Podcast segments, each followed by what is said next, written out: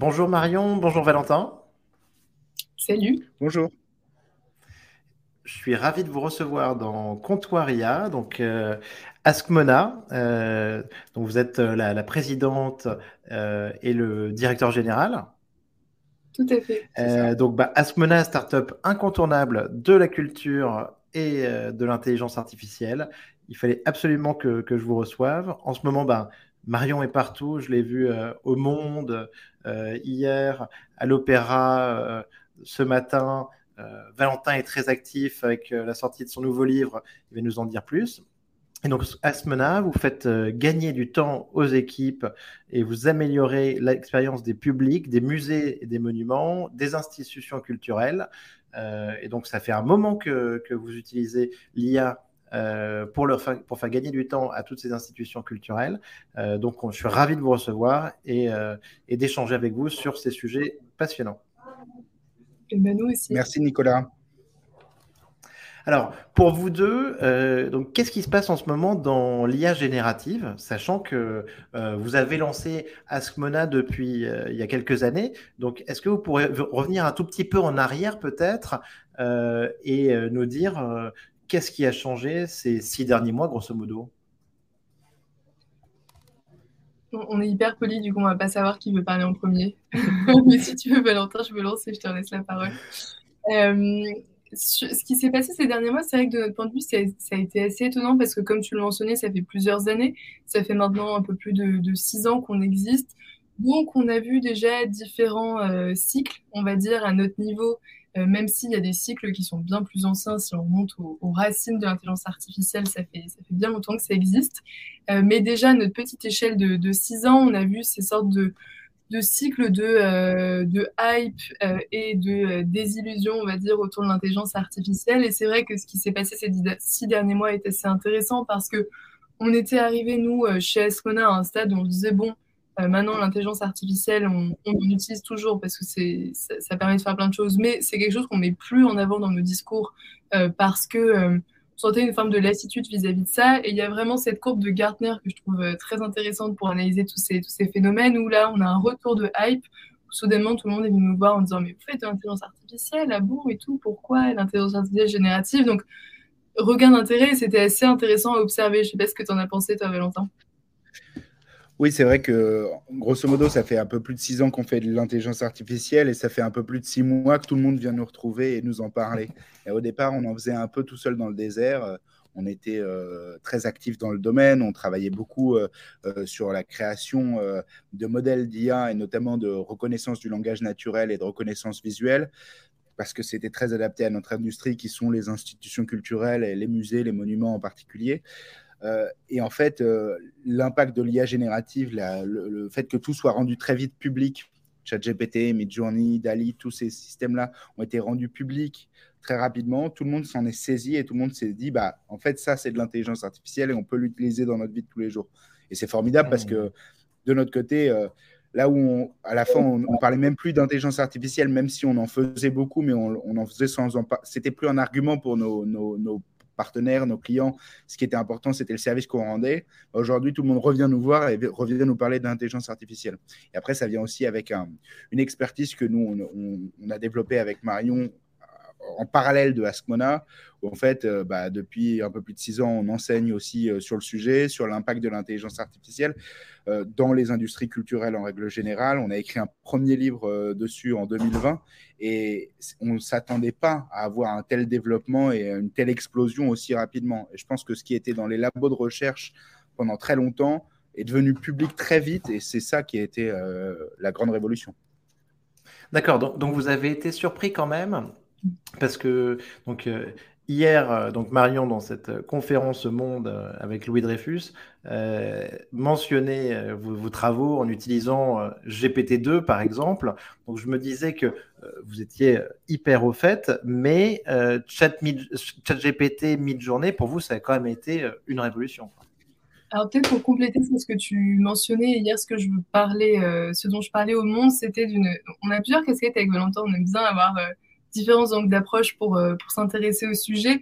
C'était plutôt sous ma casquette d'artiste et donc sous l'angle de la création artistique où j'avais créé toute une installation en disant GPT-2 en 2021. Donc, euh, Askmona ne faisait pas d'intelligence artificielle générative à propre parler avant toute cette vague-là. Et effectivement, on est obligé d'évoluer avec notre temps. Donc, Valentin, je te laisse enchaîner. Oui, oui, et puis euh, d'un autre point de vue, on se rend compte aussi que l'intelligence, enfin, même si on, avait fortement conscience euh, de l'impact des Transformers comme technologie révolutionnaire dans l'intelligence artificielle, on ne s'était pas dit que ça allait arriver publiquement aussi rapidement.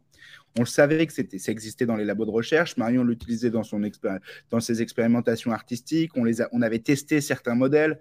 Euh, ça fait longtemps qu'on, en, 2016, 2017 déjà, on manipulait des, un, des GAN et ce type, de, ce type de techno. Donc, on se rendait compte qu'il y avait, euh, il y avait des choses qui arrivaient dans, l'IA, mais on s'était pas je pense que le plus surprenant, c'est l'impact public en fait de, de, toute cette, de toute cette hype technologique. Est-ce que, je peux vous demander, dans ce cas-là, tous les deux, de, de peut-être me, me raconter euh, votre, enfin, votre parcours, votre, votre rencontre et comment vous êtes tombé dans l'IA euh, c'est à moi. la politesse. Euh, alors, c'est un peu le fruit d'un heureux accident, dans le sens où euh, Valentin et moi, on ne se destinait pas du tout à devenir entrepreneur, pour deux raisons différentes, mais on était chacun parti sur des voies qui étaient tout autres.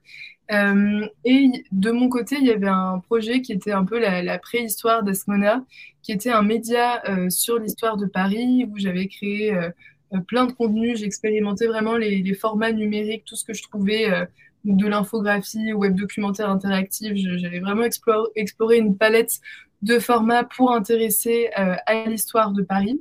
Euh, et en fait, ce qui s'est passé, c'est que progressivement, il y a des institutions culturelles qui ont commencé à, m'approcher parce qu'elles étaient intéressées par mon audience, qui était plutôt une audience de, de jeunes publics, et des personnes qui, à l'inverse, m'auraient des conseils de sortie culturelle. Et en fait, au fur et à mesure, on a, on a pas mal euh, on a eu ce, qui fonctionne bien avec Valentin, qui est un peu notre ping-pong d'idées. Euh, on, se parlait de ça.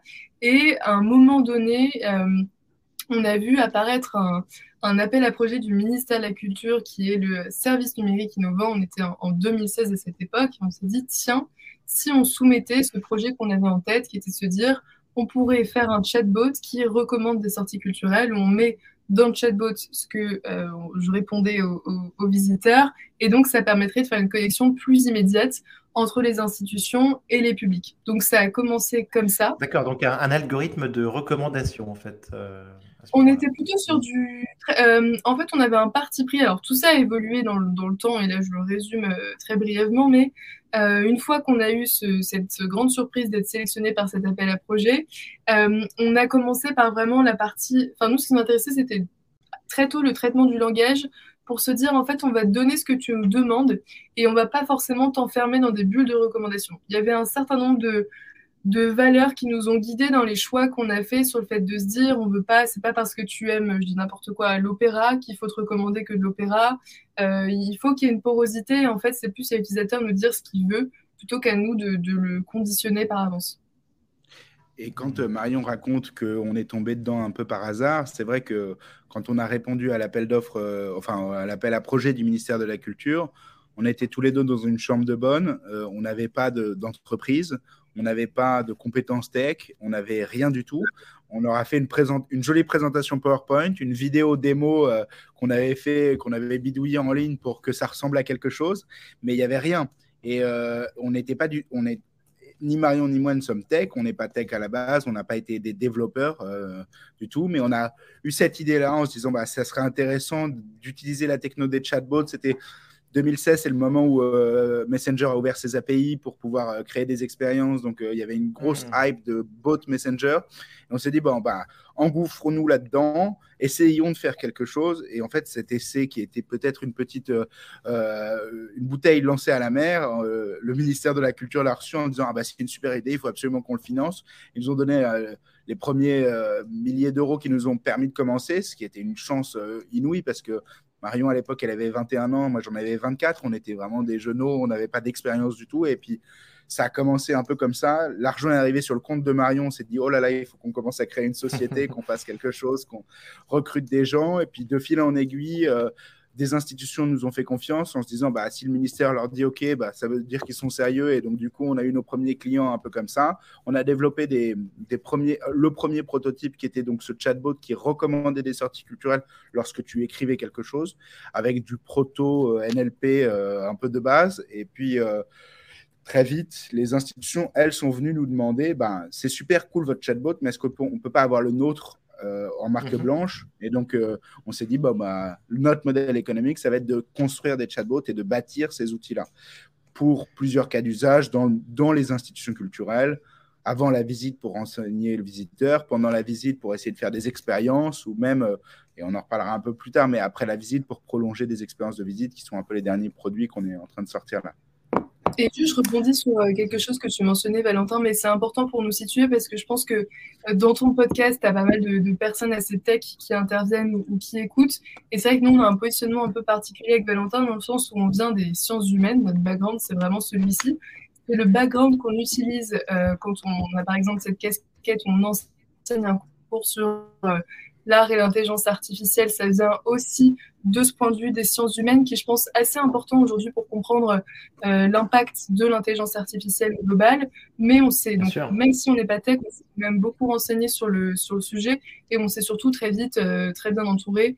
Et donc aujourd'hui, on a une équipe tech euh, assez conséquente et, et, c'est vraiment ça qui nous a permis de, de, pénétrer ce domaine, même si initialement on n'était pas tech nous-mêmes. Oui, ah mais tout à fait. Mais Marion, complètement d'accord. Et il faut une diversité des profils, une diversité des, points de vue euh, pour bien comprendre ce qui se passe dans l'intelligence artificielle aujourd'hui. Et, les chercheurs, euh, on s'aperçoit que ça ne suffit pas du tout avec euh, tout ce qui se passe, les moratoires. Et je suis tout à fait d'accord. mais alors, ce que, ce que je voudrais vous demander justement, c'est selon vous qui avez un peu d'expérience et un peu d'expérience sur la commercialisation de votre solution auprès des institutions culturelles et des musées, quels sont les, cas d'usage qui fonctionnent le mieux? Est-ce que, en fait, justement, on est vraiment sur euh, de l'expérience, des gains de productivité, des gains d'efficacité? Mm. euh, Parce que ça, c'est les premières promesses qu'on imagine, qu'on voit poindre tout de suite avec ChatGPT, hein, notamment. Euh, mais, mais, je pense que votre expérience, elle est utile parce que comme vous faites ça depuis quelques années, grosso modo, c'est peut-être une vision du futur euh, de ce qui va se passer, tu vois, sur l'usage de ChatGPT et équivalent en entreprise dans les mois qui viennent. Moi, je dirais que le, principal atout euh, de ce qu'on développe, c'est d'abord de faire gagner du temps au personnel des institutions. Là où est passé beaucoup de temps à répondre aux questions au téléphone ou à répondre à des mails ou à répondre à des demandes entrantes sur les réseaux sociaux. Sur des tâches répétitives. Qui sont toujours les mêmes. Ça, on a, on a développé des produits aujourd'hui qui sont hyper euh, bien pensés et qui permettent d'automatiser une grosse partie de la réponse à ces tâches pour que les gens, dans les institutions culturelles, se, se, se concentrent sur ce qui a une plus forte valeur ajoutée. Et en fait, on se rend compte que dans un contexte euh, économique et social contraint, c'est-à-dire il y a moins en moins de subventions dans les lieux culturels et dans les musées, et il faut faire plus avec moins, bah, la question de l'économie et du gain de temps, elle est, elle est prioritaire. Et puis, dans un deuxième temps, on se rend compte que ce qu'on peut faire gagner comme temps au, personnel, personnel de ces institutions, on peut aussi euh, permettre euh, aux, visiteurs donc, euh, de, ces, de ces lieux de culture d'avoir des meilleures expériences. Et on peut donc gagner un peu sur les deux tableaux. Et le, côté expérientiel de la chose, on s'est rendu compte que bah, c'est trop cool d'avoir un chatbot qui répond à la question de c'est ouvert à quelle heure ou qu'est-ce que je peux faire avec un enfant. Mais si derrière, tu lui proposes ensuite une expérience où il peut avoir une conversation avec un tableau et lui poser n'importe quelle question, il se rend compte que l'outil, en fait, il est multi-usage et il peut aller beaucoup plus loin dans euh, sa capacité, en fait, à accompagner le visiteur à l'époque, il y avait des audio guides où on mettait son oreille à côté d'un audio guide et on tapait un, deux ou trois. Et je pense que ça correspond toujours à un certain public qui utilise ces outils-là. Mais nous, ce qu'on essaie de proposer, c'est que ben, on, rentre par le chatbot d'informations pratiques au départ, mais ensuite on propose une expérience aussi à l'intérieur du lieu pour pouvoir faire des dispositifs euh, d'interprétation ou de médiation, comme on appelle ça, euh, euh, dans, les musées, dans les lieux de culture. Donc, vous, enrichissez le, chatbot parce que on, est bien d'accord. À la base, le chatbot, aujourd'hui, tout le monde est unanime là-dessus. À la base, le chatbot, depuis des années, euh, celui qu'on voyait sur euh, les sites euh, de la SNCF équivalent, bah, c'était pourri, quoi, en fait. Enfin, c'était pourri, on n'avait jamais une réponse. Et, et, vous, ce que vous, ce que vous dites, c'est que en allant plus loin, en l'enrichissant, et là, on a un nouveau type de chatbot avec ChatGPT, mais qu'en allant plus loin, en enrichissant, on peut arriver sur, euh, sur euh, quelque chose d'utile et d'agréable dans l'expérience? Oui, pour, pour rebondir sur ce que tu disais, donc nous, le, chatbot euh, et le fait de résoudre la problématique de la, productivité et du gain de temps, c'est quelque chose qu'on adresse depuis, depuis assez longtemps. Et effectivement, ces chatbots, avant l'émergence de, ces nouvelles technologies, ils étaient bons, mais sur des scopes assez restreints. Nous, on avait des chatbots qui étaient sur le scope de je vais dans un musée, je veux poser des questions liées à ma visite, et au fond, les questions sont toujours un peu les mêmes. Et donc, ça nous permettait d'être bons sur un scope assez restreint. On a toujours eu un volet expérience, mais on, avait cette, grande envie de permettre aux gens de dialoguer avec des œuvres. Mais techniquement, c'était, c'était, enfin, avec tout ce qui est euh, intention, etc. Euh, et NLP classique, c'était pas, euh, on pouvait pas anticiper tout ce que les gens posaient comme question. Et c'est vraiment là que, en fait, les IA génératives, elles nous donnent un, second souffle dans les expériences qu'on propose aujourd'hui, parce que elles nous permettent d'avoir cette expérience euh, chat GPT-like, mais vis-à-vis d'œuvres, vis-à-vis de personnages historiques. Euh, et on reviendra peut-être un peu après sur les, formats qu'on déploie, mais on est vraiment en train de s'attaquer au sujet de OK, comment est-ce qu'on peut proposer? Et en fait, depuis le début, on, se base sur les usages. Euh, Valentin parlait tout à l'heure de, reconnaissance visuelle. On s'est mis à faire ça parce qu'on s'est aperçu que les gens prenaient beaucoup de photos quand ils visitaient un musée. Donc on s'est dit OK, capitalisons là-dessus pour que ça leur permette d'avoir du contenu. Là, on se rend compte que ChatGPT, ça cartonne. Et on se dit, bah, les gens ont envie d'avoir ce type d'interaction. Comment est-ce que nous, à Ascona, on peut, on peut faire entrer ça dans les musées pour les publics de la culture? Et donc, on travaille sur des briques qui permettent de faire en sorte de contrôler le contenu et d'avoir des contenus culturels. Alors, bah, alors là, c'est parfait parce que là, j'ai une double question. Euh, c'est alors déjà, est-ce que ChatGPT passe le test de Turing selon vous? C'est là je la pose à chaque fois, donc euh, voilà. Mais je pense qu'elle est importante parce que dans le dialogue que vous avez, que vous créez justement euh, bah, pour son réalisme et sa pertinence, euh, c'est important. Si, en tout cas le test de Turing est passé, on peut arriver à des trucs incroyables. Et deuxièmement, est-ce que vous pouvez nous en dire un peu plus bah, sur les magnets en tant qu'extension les magnets que Valentin m'a présentés, qui sont super sympas euh, et que j'espère qu'on va voir partout dans les musées. Euh, donc le test de Turing et les magnets, le dialogue donc avec euh, les personnalités et les œuvres d'art. Sur le Ok. Sur le test de Turing, pour commencer, je pense que ce fondement de ce, texte, ce test de Turing, c'était vraiment de travailler la question de la perception. C'est-à-dire que à partir du moment où une réponse euh, générée par une machine passe pour une réponse euh, qu'aurait pu faire un humain, alors on a des pistes qui sont complètement brouillées sur des enjeux de, perception.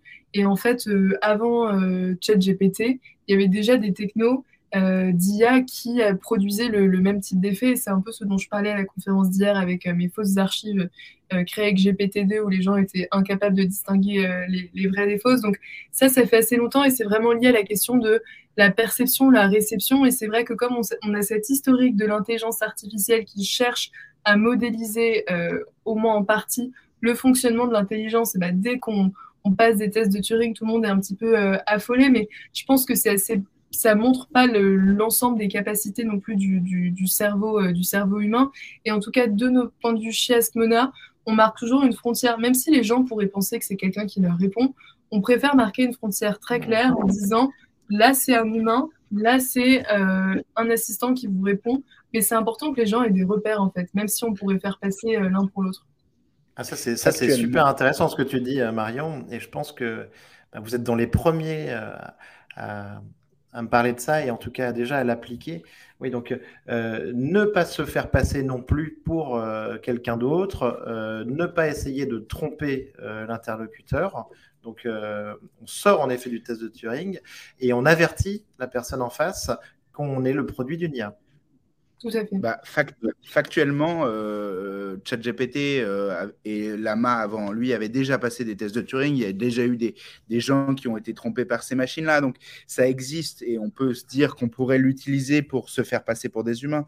Mais le plus intéressant, c'est de pouvoir se dire, bah, on parle à une machine, on est conscient qu'on parle à une machine et on est conscient de ce qu'on lui demande. Derrière, euh, c'est sûr qu'avoir des conversations prolongées, euh, comme ça a été mon cas, j'ai eu une conversation très très prolongée avec euh, ChatGPT, j'en ai fait un livre. pendant plusieurs moments, j'ai été troublé par, par l'intelligence de, de, ces réponses. J'ai projeté beaucoup de choses de, sur, sur, sur, cet agent conversationnel. Et en même temps, ben, il faut se rappeler que ça reste une machine et il faut se rappeler qu'on parle à une machine. Et nous, quand on le fait, à chaque fois qu'on met un chatbot, on le représente d'une certaine manière avec un avatar et il n'essaie pas de se faire passer pour, pour un être humain. On, lui demande de nous, de nous imiter dans sa faculté à, à apprendre et à raisonner, mais on ne lui demande pas de nous tromper euh, sur sa personne. Tout à fait. Moi, c'est ce que j'appelle la distance mimétique. C'est le fait de, en, en, imitant quelqu'un, se mettre à, à, à, distance, en fait. C'est parce que la machine nous imite qu'elle n'est pas comme nous elle n'est pas nous, elle est simplement une imitation de notre comportement. Euh, très intéressant, cette notion de distance mimétique. Euh, euh, ouais, ça me plaît beaucoup. Alors, et, et, alors les et présentez-nous un petit peu les magnets en particulier.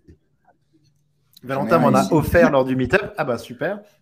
Donc, je le montre à nos auditeurs, Valentin nous montre un magnet. Grosso modo, on s'est dit euh, qu'on avait travaillé beaucoup pendant la euh, avant la visite pour renseigner les visiteurs, pendant la visite pour créer des dispositifs de médiation, on peut parler des différents dispositifs qu'on a créés, et on s'est dit bah, qu'est-ce qu'on peut faire après la visite? Comment on peut faire pour que les visiteurs puissent continuer à avoir un lien avec l'institution ou avec le sujet de l'exposition qu'ils ont été voir? Et donc, on a créé des petits magnets parce que les magnets, c'est les objets les plus vendus euh, dans les boutiques de musées. C'est euh, grosso modo 37% euh, des ventes dans les boutiques de musées, c'est des magnets. Donc, c'est un objet qui est très, très, très mmh. plébiscité par les, utilisateurs. On parlait de s'adapter aux usages. On est vraiment dans le cœur de notre stratégie là-dedans. Et on s'est dit, bah, derrière, derrière ces magnets qui représentent un personnage historique, portons un QR code. Et donc, il y a un QR code derrière. Lorsque Lorsque vous le scannez, vous pouvez discuter avec le personnage historique qui est représenté sur le magnet. Et on l'a fait euh, donc avec euh, Marie-Antoinette, mais avec, euh, en fait, on a une centaine de personnages Napoléon, Louis XIV, Charles de Gaulle, Rosa Bonheur, des, personnages historiques majeurs, des écrivains, des hommes politiques, des, figures artistiques. et donc, du coup, on travaille là-dessus et on crée des personnages pour les institutions culturelles en fonction de leur sujet. Et donc, euh, euh, lorsque vous allez euh, à Versailles et que vous voulez avoir une conversation avec Louis XIV, que vous allez au Louvre et que vous voulez avoir une conversation avec Léonard de Vinci, ou que vous allez à la conciergerie et que vous voulez parler avec Marie-Antoinette, le but, c'est ça qu'on propose aux institutions culturelles, c'est de leur permettre de proposer à leurs visiteurs une extension de la visite après la visite pour pouvoir avoir une conversation avec ces personnages historiques-là. Et il y a aussi une innovation euh, sur le modèle économique, euh, dans le sens où on voulait euh, explorer comment est-ce que cet objet pouvait être une nouvelle source de revenus pour les institutions culturelles, parce que le financement de dispositifs numériques, c'est pas toujours évident pour elles. Et donc là, on s'est dit, tiens, est-ce qu'on pourrait trouver une façon d'avoir une expérience qui est achetée par le visiteur final? Donc finalement, le financeur, c'est le visiteur final, mais pour que quelqu'un achète de l'innovation, euh, c'est extrêmement frustrant, pardon, d'acheter juste le scan d'un QR code. On a besoin d'acheter quelque chose de tangible et c'est pour ça qu'on s'est dit essayons de passer par l'un des objets les plus vendus en boutique pour que la personne parte avec quelque chose, mais que ce quelque chose lui permette de déclencher une expérience numérique. donc c'est vraiment cette innovation-là en termes de modèle économique qu'on explore aussi avec cet objet on parle de je, suis d'accord. Ah oui, Figital, tout à fait. Non, non, mais, sincèrement, c'est vraiment génial parce que quand, j'ai reçu Valentin à, mon meet-up, en fait, il est venu avec ses magnets. Euh, on en a fait, on a offert quelques-uns. Euh, et ça a été un énorme succès. Alors que pourtant, à la base, euh, on se dit le magnet et tout ça, et par rapport à certains projets sur lesquels il y a énormément de, de, de, recherche, de tech, voilà. mais au final, en fait, pour démocratiser l'usage de, l'IA, euh, le faire entrer chez les gens et donc sur leur frigo, en vrai, il n'y a pas mieux. Et je sais que ça a parlé, on m'en a reparlé euh, lors de l'autre du meetup suivant. et c'est vraiment une super idée. Et donc le magnet à la fois, donc tout simple, aimanté. En plus, le QR code que depuis le Covid, en tout cas, maintenant tout le monde manie très très bien, ce qui n'était pas forcément le cas avant. C'est un super cas d'usage. ce, que je voudrais, ce que je voudrais savoir, c'est comment est-ce que vous entraînez ces personnages derrière? C'est sur un, modèle GPT C'est du prompting? Comment ça fonctionne? Alors, pour euh, soulever un tout petit peu le, capot là-dessus, euh, la façon dont on fonctionne, c'est euh, donc on a fait une V0 qui était assez basique avec juste du, prompt. là, la version actuelle, qui est la version de, production, qui sera dans les, dans les boutiques, c'est vraiment, en fait, on crée déjà un corpus sur, par exemple, bah, je vais donner un exemple concret, Van Gogh. on a écrit une biographie sur Van Gogh qu'on a fait relire par l'un des experts euh, les plus en vue sur, euh, sur Van Gogh, qui a relu toute cette biographie et qui l'a corrigée. Et ça, c'est quelque chose, c'est une pratique qu'on avait déjà historiquement parce qu'on on crée des contenus depuis, euh, depuis assez longtemps. Et à chaque fois, on a toujours eu cette pratique de relecture scientifique de la part d'un commissaire ou d'un expert. Donc là, c'est quelque chose qu'on continue à faire. Et ensuite, on fait en sorte que toutes les questions qui sont liées à des choses factuelles ou des éléments biographiques en lien avec le personnage euh, soient directement puisés dans ce corpus euh, et que le reste, si c'est plus, on l'autorise quand même, c'est ce qu'on appelle le mode souple, on l'autorise à avoir un petit peu de, small talk euh, qui n'est pas directement lié à ça, si c'est vraiment des, de l'ordre de la blague et, des choses comme ça assez classiques. Mais donc, on l'a. Ça, c'est de la température en fait c'est ça. Hmm. Euh, en fait, on, a développé une surcouche euh, qui vient en euh, hmm. Oui, on a une sur... en fait, c'est une surcouche qui sélectionne dans le corpus qui est pertinent et ensuite, en prenant un prompt, vient générer la réponse. Très bien. Donc on a deux, on a deux, deux, deux sujets. On a un sujet purement de prompt engineering où il faut trouver le bon prompt pour que le personnage parle comme si c'était Marie-Antoinette, comme si c'était Louis XIV, comme si c'était Napoléon. Et ensuite, on a un sujet de base de données pour éviter euh, euh, l'hallucination de ChatGPT, par exemple, et d'avoir simplement ben, euh, un, magnet qui raconterait des, faits qui sont factuellement faux. On travaille sur des bases de données qu'on vient nourrir ensuite à ces transformers. Donc, l'idée, c'est vraiment d'avoir ce, ce, double modèle, un modèle de prompting et un modèle de base de données segment, segmenté pour pouvoir répondre au mieux aux, attentes de, des visiteurs, avec deux gros sujets pour nous. Lorsqu'on regarde ce que c'est que, cette industrie du, de, des institutions culturelles, ils ont deux gros défis par rapport à ChatGPT, par exemple. Ils peuvent pas se permettre de dire n'importe quoi et d'avoir un discours non vérifié ou non scientifiquement juste premièrement. Et deuxièmement, ils ne peuvent pas euh, se, permettre aussi d'avoir des problèmes de droit et de droit d'auteur. Et donc, nous, le fait qu'on écrive nous-mêmes une biographie, qu'on le fasse relire par un, historien de l'art, ça garantit à la fois la fiabilité de notre contenu, mais aussi la question du droit d'auteur, puisque c'est nos données à nous, c'est les données que nous, on vient produire, qui viennent nourrir ensuite la machine. Et donc, c'est ça qui nous permet de, développer des, outils euh, qui sont des outils euh, assez puissants et intéressants pour ces boutiques-là et ensuite pour les visiteurs de ces musées. Donc derrière une petite innovation, super intéressant. Ouais. Ouais, ouais, bien sûr, et, je vois très bien. Donc, au niveau de la fiabilité, du copyright, tu as raison. Euh, et après, derrière, je pense que, en plus, ça va continuer parce que c'est ce qu'on voit poindre aussi donc, dans l'industrie du jeu vidéo avec euh, tous les, les, NPC, les non-playable characters hein, qui, qui, vont être. Euh, qui vont vivre un petit peu en parallèle de, de vos personnages à vous et qui vont euh, peupler cette industrie. Donc, euh, des, euh, des, personnages dans les jeux vidéo avec lesquels on ne peut pas jouer, mais qui auront une forme d'existence, de, caractère et de, et de réponse, en tout cas qui pourront lancer une conversation aussi avec, avec nous. Oui, c'est ça. C'est exactement le, même, euh, la même logique. On parle à des gens des industries des jeux vidéo en ce moment et on se rend compte que ça y est, euh, ils, travaillent tous à l'intégration de ce type de, storytelling euh, conversationnel dans leur NPC pour éviter que ce soit que de l'arbre de décision ou que trois phrases qui soient toujours les mêmes et qu'on puisse vivre des vraies histoires avec, avec ces personnages-là. Hmm. Génial, génial. Et donc, en tout cas, ce que, ce que, ce que vous nous présentez, c'est euh, donc un impact dans la culture. Euh, et Marion, toi qui étais ce matin avec, à l'Opéra de Bastille, à l'Opéra Bastille avec la ministre de la Culture, euh, je pense que ça, bouge beaucoup. Tu, tu sens qu'il y a une espèce d'effervescence?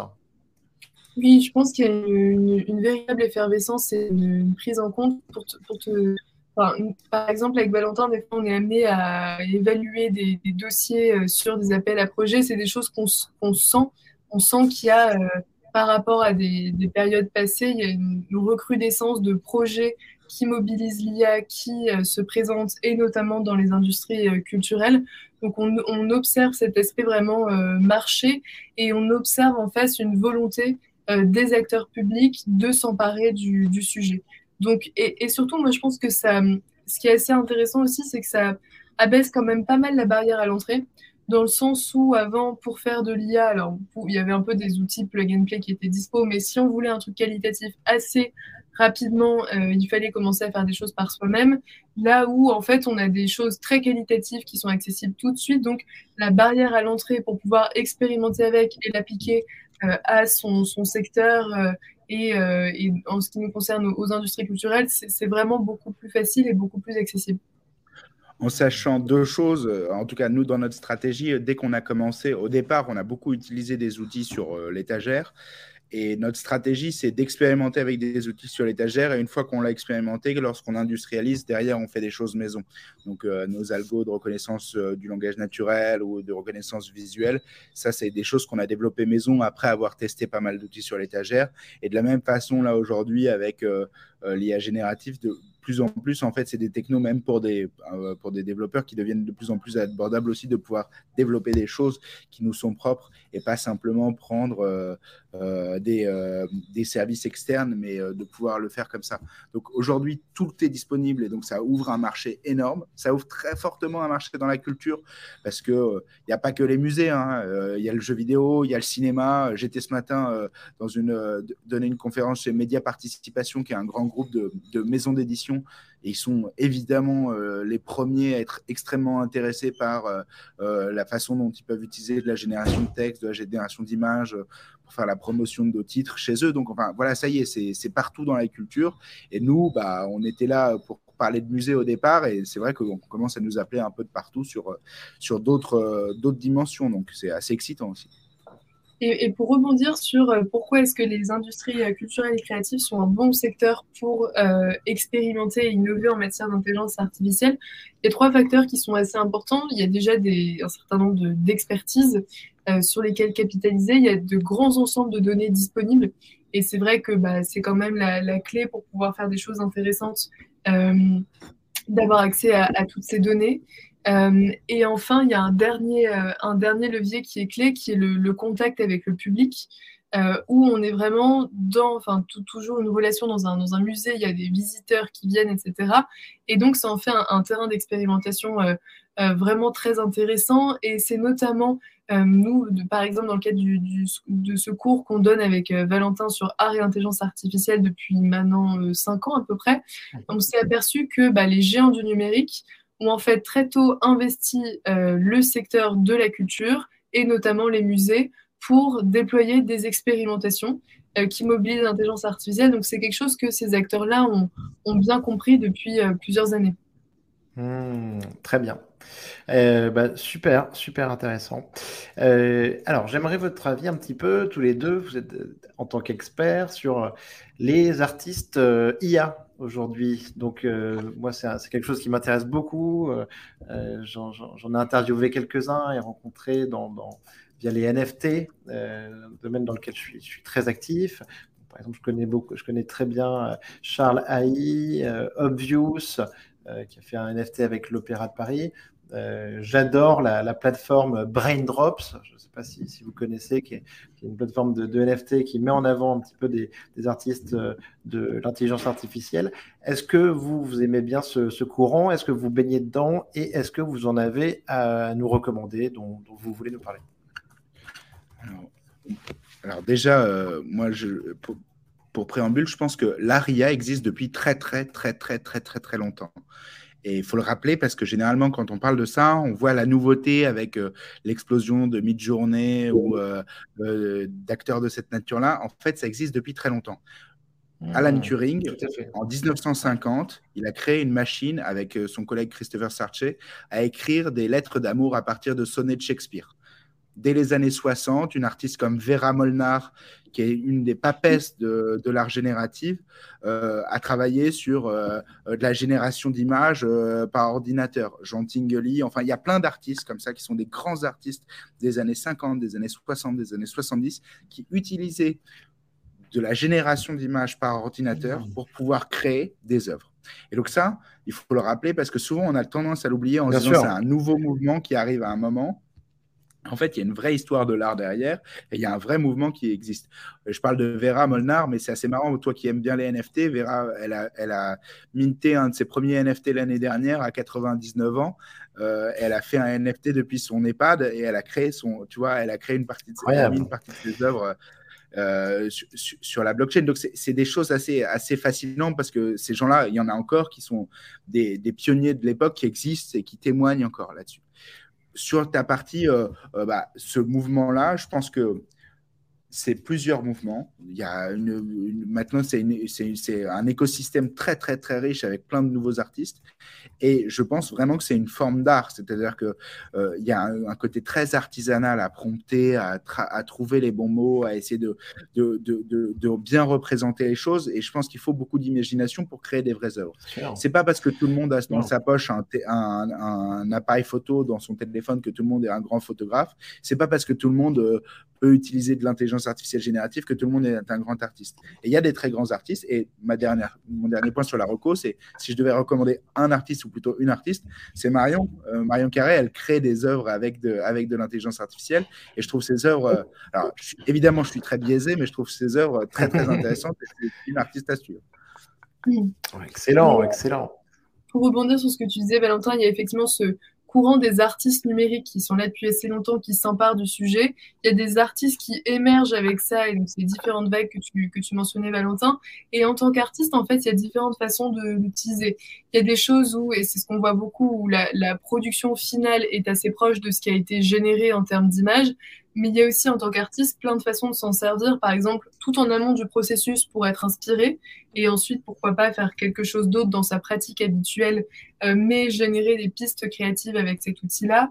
Euh, il y en a aussi, je sais moi par exemple que j'ai déjà fait des, euh, des croquis préparatoires pour des installations où bah, j'avais ces allers-retours avec par exemple Dali pour avoir des schémas qui m'aiguillaient et tout ça. Donc en fait, il y a vraiment dans le processus de création beaucoup d'étapes pendant lesquels on peut l'insérer et des fois le résultat final, enfin, dans le processus créatif, il y aura de l'intelligence artificielle qui aura été mobilisée d'une façon ou d'une autre, mais ça se verra ou non sur le, résultat final.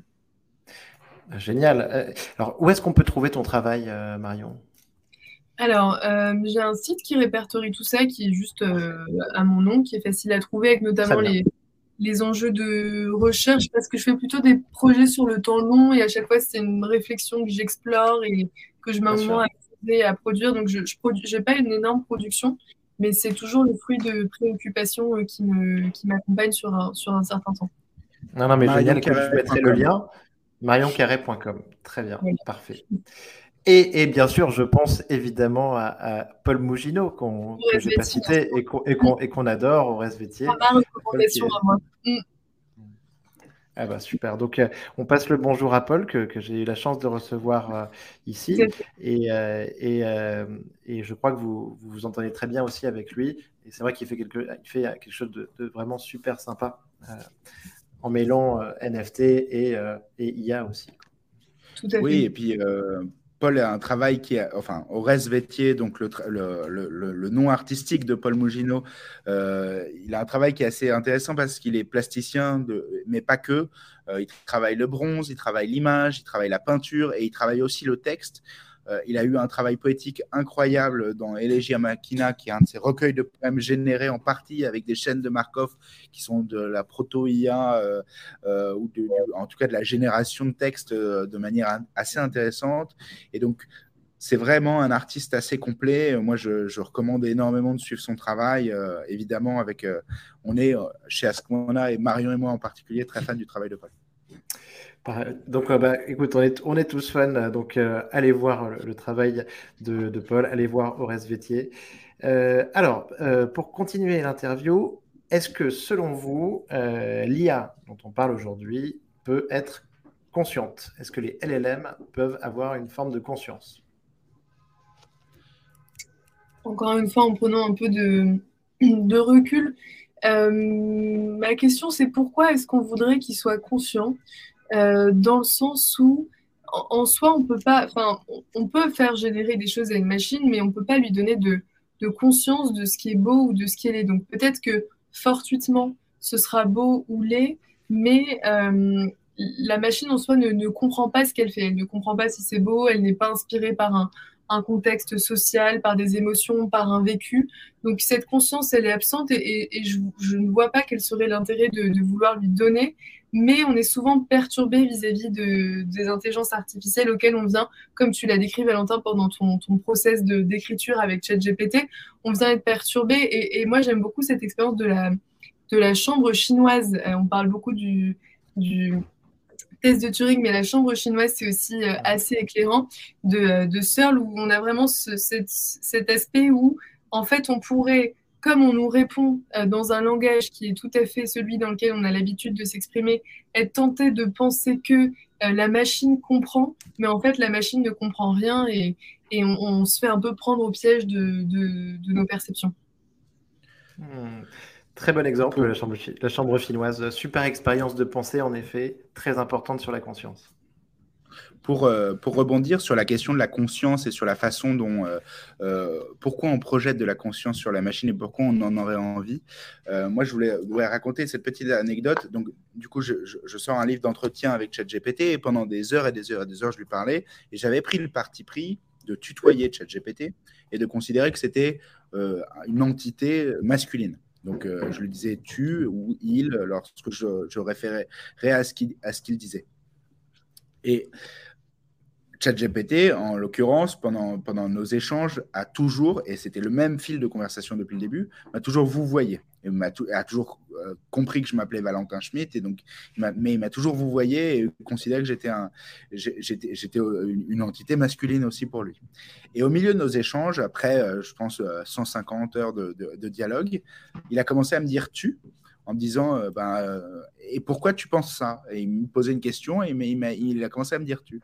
Et je lui ai demandé, mais je comprends pas pourquoi, je trouve c'est très intéressant, mais je comprends pas pourquoi tu commences à me tutoyer alors que tu m'as Alors attends, Valentin, attends, Valentin, pour qu'on soit bien précis, pour qu'on soit bien précis, parce que cet exemple est super, super intéressant. Donc, et là, tu étais toujours euh, dans, la même, conversation. tu n'as pas changé de conversation. Donc, tu as, toujours prolongé, creusé sur une même conversation. Et en vrai, je pense qu'il y a assez peu de personnes qui sont allées aussi loin, en tout cas, euh, ou qui sont allées, tu vois, qui ont vraiment dépassé, euh, qui sont restés sur la même conversation. Donc, c'est très intéressant. Bah, c'est ça, le, c'est ça, tout le bouquin est une seule conversation avec ChatGPT depuis le départ. C'est vraiment, j'ai gardé la même conversation. Et au bout de, de 150 heures, il a commencé à me dire tu, et je lui ai demandé mais pourquoi tu me dis tu Et sa réponse est très étonnante. Sa réponse est bah, parce que ça fait longtemps qu'on discute, et donc du coup je commence, euh, j'estime qu'on se connaît bien, donc euh, je peux te dire tu. Moi j'ai été euh, très troublé par cette réponse-là. Et quand j'ai eu cette réponse-là, je me suis dit ah ben il y a une forme de conscience. Et puis j'ai fait un exercice de d'introspection en me demandant mais pourquoi j'ai pourquoi j'ai ressenti qu'il y avait une forme de conscience? Et en fait, parce que ChatGPT utilise nos armes à nous, qui sont les mots, on projette sur cette entité une conscience. Alors qu'en fait, c'est qu'un calcul probabilistique et statistique en se disant bah après tant d'occurrences, il est d'usage dans d'autres types de, contextes de dire tu. Donc, du coup, bah, la machine dit tu.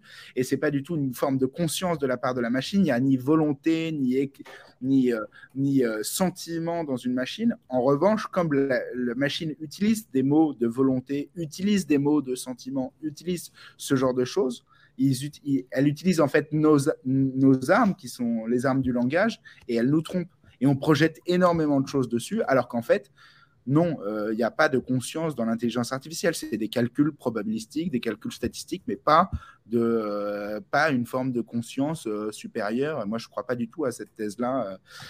super, super exemple. Super exemple, Valentin. Et donc, pour toi, donc, ce, tutoiement vient en effet tout simplement d'un prompting euh, que tu as fait, qui est devenu très très riche. Euh, et, ce prompting permet à la machine de comprendre que bah, à ce niveau-là, en fait, il faut plutôt employer le, tutoiement. Euh, mais dans ce cas-là, tu vois, je, vais, je, vous pose une question. C'est, j'ai vu une phrase que je trouvais assez intéressante. C'est que on construit, c'est Steven Wolfram, donc qui parle des, plugins, tu vois, Wolfram Alpha à Alex Friedman. Il lui dit qu'en construisant Wolfram, Wolfram Alpha pour euh, ChatGPT, donc un plugin qui euh, a vocation à euh, effectuer des, calculs mathématiques avancés, à sortir des, statistiques. donc sur ce plugin, en fait, ils ont découvert que le système effectuait les calculs de manière plus efficace quand il était prompté, s'il vous plaît. C'est sûr. Et, et que donc, tu vois, les résultats étaient meilleurs. Mais euh, je pense que oui, et, de, la même façon, à chaque fois que j'utilise ChatGPT, j'essaye d'avoir une forme de, euh, de déférence avec, euh, avec lui. Alors, mais, mais cette courtoisie et cette déférence, elle est, elle est pour moi, elle n'est pas pour la machine, et je suis pas sûr que la machine ait conscience de cette courtoisie.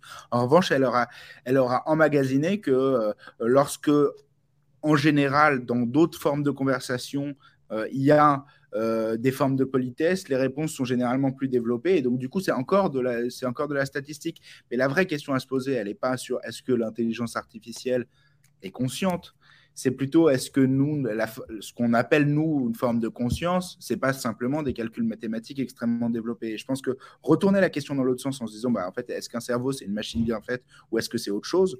Ça nous répond, c'est en répondant à cette question-là qu'on arrivera à répondre à la question de, de la nature de l'intelligence artificielle. Moi, je crois qu'un euh, cerveau humain, c'est pas simplement une somme de calculs, c'est plus compliqué que ça, et ça, ça ne deviendra pas qu'une seule qu'une forme de calcul. Je pense que, et je pense qu'on n'arrivera pas à de l'intelligence artificielle qui reproduira le comportement du cerveau humain. Il y aura des imitations, il y aura des calculs statistiques très bien faits, il y aura des modèles mathématiques incroyables, mais ça restera de l'imitation, du pastiche, et jamais the real thing. Très intéressant. Donc, donc ce sera, ce sera différent, mais est-ce que tout en étant différent, euh, en partant, euh, en essayant, donc en imitant euh, et en simulant, est-ce que selon vous, on peut arriver à l'intelligence artificielle générale, qui voudrait dire que c'est pas la même chose, mais que c'est un niveau de capacité à peu près équivalent ou supérieur? C'est très difficile de faire des prédictions euh, sur ces sujets-là, dans le sens où euh, je fais un parallèle, mais que, je trouvais assez, euh, assez important pour comprendre ce sujet. on a souvent eu des prédictions sur les impacts de l'IA, avec des rapports qui nous disaient bah, d'ici, je ne sais pas, 2020, euh, X% des entreprises utiliseront l'IA et euh, X emplois auront disparu. Et en fait, ce type de rapport et de projection, ça vieillit assez mal, euh, puisque bah, en fait, on n'y est pas du tout. L'IA, il y a eu des hivers aussi de l'intelligence artificielle. Moi, je trouve ça assez fascinant de se rendre compte qu'en fait, dans les années 80, la plupart des applications dont on parlait aujourd'hui, on y pensait déjà. Et il y avait plein d'entreprises qui avaient un département IA parce que c'était le, le, sujet du moment, etc. Donc il y a une forme de revival de choses qui ont déjà existé et qui ensuite sont complètement tombées euh, euh aux oubliettes. Je pense que là, on est vraiment sur euh, un timing et des choses qui peuvent se pérenniser et qui peuvent rester. Mais se projeter dans qu'est-ce qui pourra avoir lieu et faire cet exercice de prédiction, il est, il est extrêmement euh, risqué et, et hmm. Et puis, je pense que, en revanche, on pourra imaginer que les intelligences artificielles fassent de plus en plus de tâches différentes parce qu'aujourd'hui, on fait beaucoup de restrictions sur une forme de tâche. Donc, on va venir produire euh, de, euh, du texte, on va venir produire de l'image, on va venir produire du son, on va venir produire des modèles 3D, mais on, restreint un certain nombre de tâches. Je trouve que les applications intéressantes aujourd'hui, ce n'est pas forcément des intelligences artificielles générales, mais c'est plutôt des intelligences artificielles multimodales. Euh, il y a plein de cas d'usage. On a réalisé un cas d'usage assez marrant euh, récemment pour une conférence à la BPI où on a enregistré en live toute la conférence, on l'a retranscrit à travers un modèle de speech to text qu'on a nourri dans une base de données. Ensuite, ce texte-là, on l'a renourri à un Transformers pour créer un résumé. Ce résumé, on l'a donné ensuite à un avatar et l'avatar a fait la conclusion de la conférence. Et tout ça en live, en l'espace de, euh, au moment où au moment où les gens étaient en train de parler, toute l'opération était en train de se faire. Et c'est très marrant de combiner différentes IA pour faire différents euh, sujets. Et la multimodalité, je ne pense pas à la généralité, mais au moins la multimodalité. Là, on y est quasiment déjà et on arrive à faire des choses ultra fines, ultra intéressantes en combinant plusieurs IA. Génial, génial. Donc, euh, donc, et il me semble que tu as fait ça avec Alexandre Vallée, la Vallée Oui, Alexandre la Vallée. Que, que, je salue et que, euh, avec qui euh, j'ai beaucoup de plaisir à échanger. Marion, oui? Non. et, et, donc, et, donc et, et, Valentin, je pensais quelque chose justement sur ton échange, parce que je voulais arriver sur, sur ton livre, donc sur ton échange de 150 heures avec ChatGPT.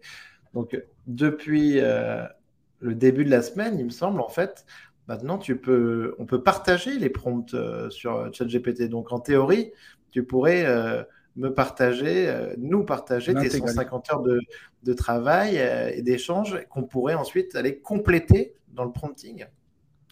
Oui, on pourrait faire ça, mais moi, la, bonne façon que j'ai trouvé de le partager, c'est de réaliser un petit livre. Donc, je vous montre à l'écran. Ah, bah c'est le livre sur Propos sur ce robot qui, parle, Entretien avec ChatGPT. Entretien avec ChatGPT, c'est le titre du livre. Et donc, c'était moi ma façon de partager ça avec vous et de montrer ce que j'avais fait en termes de prompt et d'essayer de raconter les choses. Euh, le but, c'est de ne pas tricher. Donc, moi, tout, mon prompt ensuite est disponible. Hein. Si vous le voulez, on peut, je, peux tout, je partagerai l'intégralité des, des, échanges. Les, les, deux seuls moments où il y a eu des modifications, euh, ça a été euh, plutôt des compléments que des modifications. C'est-à-dire que lorsque j'ai fait un moment une fausse manip où j'ai envoyé trop vite ma phrase et donc j'ai stoppé la génération pour reprendre la phrase depuis le début. Et la deuxième fois, c'était lui qui s'est stoppé au milieu parce qu'au début, ChatGPT se stoppait au milieu de phrases et puis ça arrive encore de temps en temps. Et je l'ai mis dans le livre et je, lui ai juste dit continue. Et il a continué sa phrase et il a continué le, le, le dérouler. Et sinon, à chaque fois que le chat GPT disait quelque chose et que, où j'étais pas d'accord, ou sinon c'était quelque chose que j'avais pas pensé au moment, je l'ai mis dans des notes de bas de page. Et donc j'ai complété mes propos en notes de bas de page. Mais j'ai l'échange intégral du début jusqu'à la fin de ma conversation avec ChatGPT sur plusieurs grands sujets. Donc le premier, c'est un sujet de présentation. Donc qui, mhm. qui est ChatGPT comment ça fonctionne, pour quel est cet outil. Un sujet autour de la création et des créations. Est-ce que les machines euh, dotées d'intelligence artificielle sont créatives? Et c'est vraiment notre sujet aujourd'hui autour des artistes IA. C'est vraiment un, point de vue important. Ensuite, une, question, une partie que j'ai appelée euh, les la, partie autour des convictions. Donc, c'est sur notamment les, les, sujets de l'éthique euh, et euh, de mes convictions morales à moi et des convictions morales de, de la machine ou des projections de, de, de, convictions morales de la machine. Et puis, la dernière partie, c'est une partie autour des projections. Et les projections, c'est-à-dire qu'est-ce qu'on peut attendre du futur de l'intelligence artificielle. Et moi, si je ne pense pas que l'intelligence artificielle puisse être généralisé. En revanche, je fais une projection qui est une projection parce que je vois beaucoup Yann Lequin parler de ça en disant ben, on n'est pas encore au euh, euh, God mode, mais il faut d'abord arriver au, dog mode. Je pense qu'un jour, on arrivera à créer des intelligences artificielles qui nous permettront de communiquer avec les animaux. Et il y a pas mal de papiers de recherche là-dessus. Il y a des équipes de chercheurs de Stanford qui travaillent très activement là-dessus. Et je Sur les baleines. Hmm sur les baleines, mais sur les chiens, les chats, les vaches, je pense qu'on arrivera un jour à avoir une conversation mmh. euh, euh, cohérente avec les animaux, euh, parce que je pense qu'il y a une forme de langage animal, et je pense qu'il y a beaucoup de, de, spécialistes qui le disent aussi, le, qui est plus complexe que notre langage purement vocal, qui mêle plein de choses différentes, mais que l'IA arrivera un jour à traiter, et avant d'être Dieu, elle deviendra d'abord chien, et elle, elle nous permettra en tout cas de communiquer avec des animaux. Et ça, c'est ma, grosse projection. Super, intéressant, Valentin, et ce serait déjà génial euh, d'arriver là. Euh, trop cool. Le, livre, tu l'as fait sur GPT 3.5 ou GPT 4 c'est GPT 3.5, puisqu'en fait, quand j'ai commencé, GPT 4 n'était pas sorti, et je voulais pas casser mon fil de conversation, parce que c'était tout le but était d'être dans la même conversation. Donc tout était, euh, j'ai commencé à parler à, euh, la conversation a, été entamée en décembre euh, de l'année, en, en, décembre 2022, et donc du coup de décembre 2022 jusqu'à grosso modo mars ou début avril 2023, et on a, on a, on a, on a parlé ensemble sur, sur un seul et même fil de conversation. Mais techniquement, tu as gardé un onglet ouvert sur ton navigateur ou tu as dédié un ordinateur à ça? Tu as fait comment? Bah, en fait, euh, aujourd'hui, il y a un historique dans le chat GPT, donc euh, tu peux retrouver ta conversation. Ah, tu, peux, ah, tu peux repartir de l'historique, en fait? Ouais, c'est ça. Ah. C'est quelque chose que je fais pas, tu vois. Enfin, euh, bah, sur, ton côté de, sur le côté de ton écran, tu as toutes tes conversations et tu peux retourner. Oui, mais je les relance pas, en fait, moi, malheureusement. Très bien. Bah parce que c'est fait pour ça, c'est fait pour générer plein de nouvelles conversations, parce qu'à chaque nouveau euh, cas d'usage, c'est mieux d'avoir une nouvelle conversation parce que sinon le prompt, il va être le prompt depuis le début. Donc c'est plus intéressant d'avoir des nouveaux cas d'usage. Mais moi, ce que je me suis dit, c'est je veux garder la même conversation du début jusqu'à la fin. Bien sûr, bien sûr, non, non, mais tout à fait. Euh, écoute, mais je me rends compte qu'en fait, tu vois là-dessus, j'ai j'ai une utilisation. Euh, j'utilise pas le, toutes les toutes les possibilités de l'outil. Donc bah, merci, merci beaucoup Valentin. Et alors, bah, super intéressant. J'adore cette histoire du, du dog mode avant le, God Mode. Et donc, euh, on va s'empresser euh, de, commander ton livre et de venir aussi à, la séance de dédicace que tu organises euh, le 13 juin, tu m'as dit. Oui, c'est ça, c'est le 13 juin, c'est chez Créatis à République. Tout le monde est convié, donc s'il y a des auditeurs qui veulent venir, avec plaisir. Excellent. Et donc, bah, c'est parfait. Et donc, peut-être dernière question pour, pour Marion. Est-ce que Marion, toi, tu as un ouvrage, un livre ou un film de science-fiction, tu n'as pas le droit de me dire celui de Valentin pour le coup, euh, que, tu recommandes à notre audience euh, J'étais assez euh, frappée moi par le, par le film R, avec l'accent français, mais sur ces questions de relations homme-machine que je trouve assez, assez fascinantes.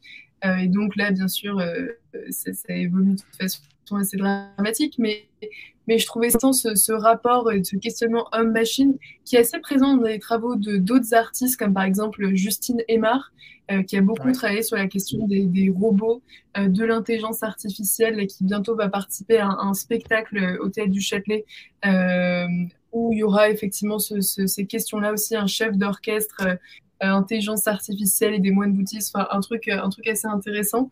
Donc euh, voilà ce qui serait mon, retour euh, vis-à-vis de, ta question. Mmh.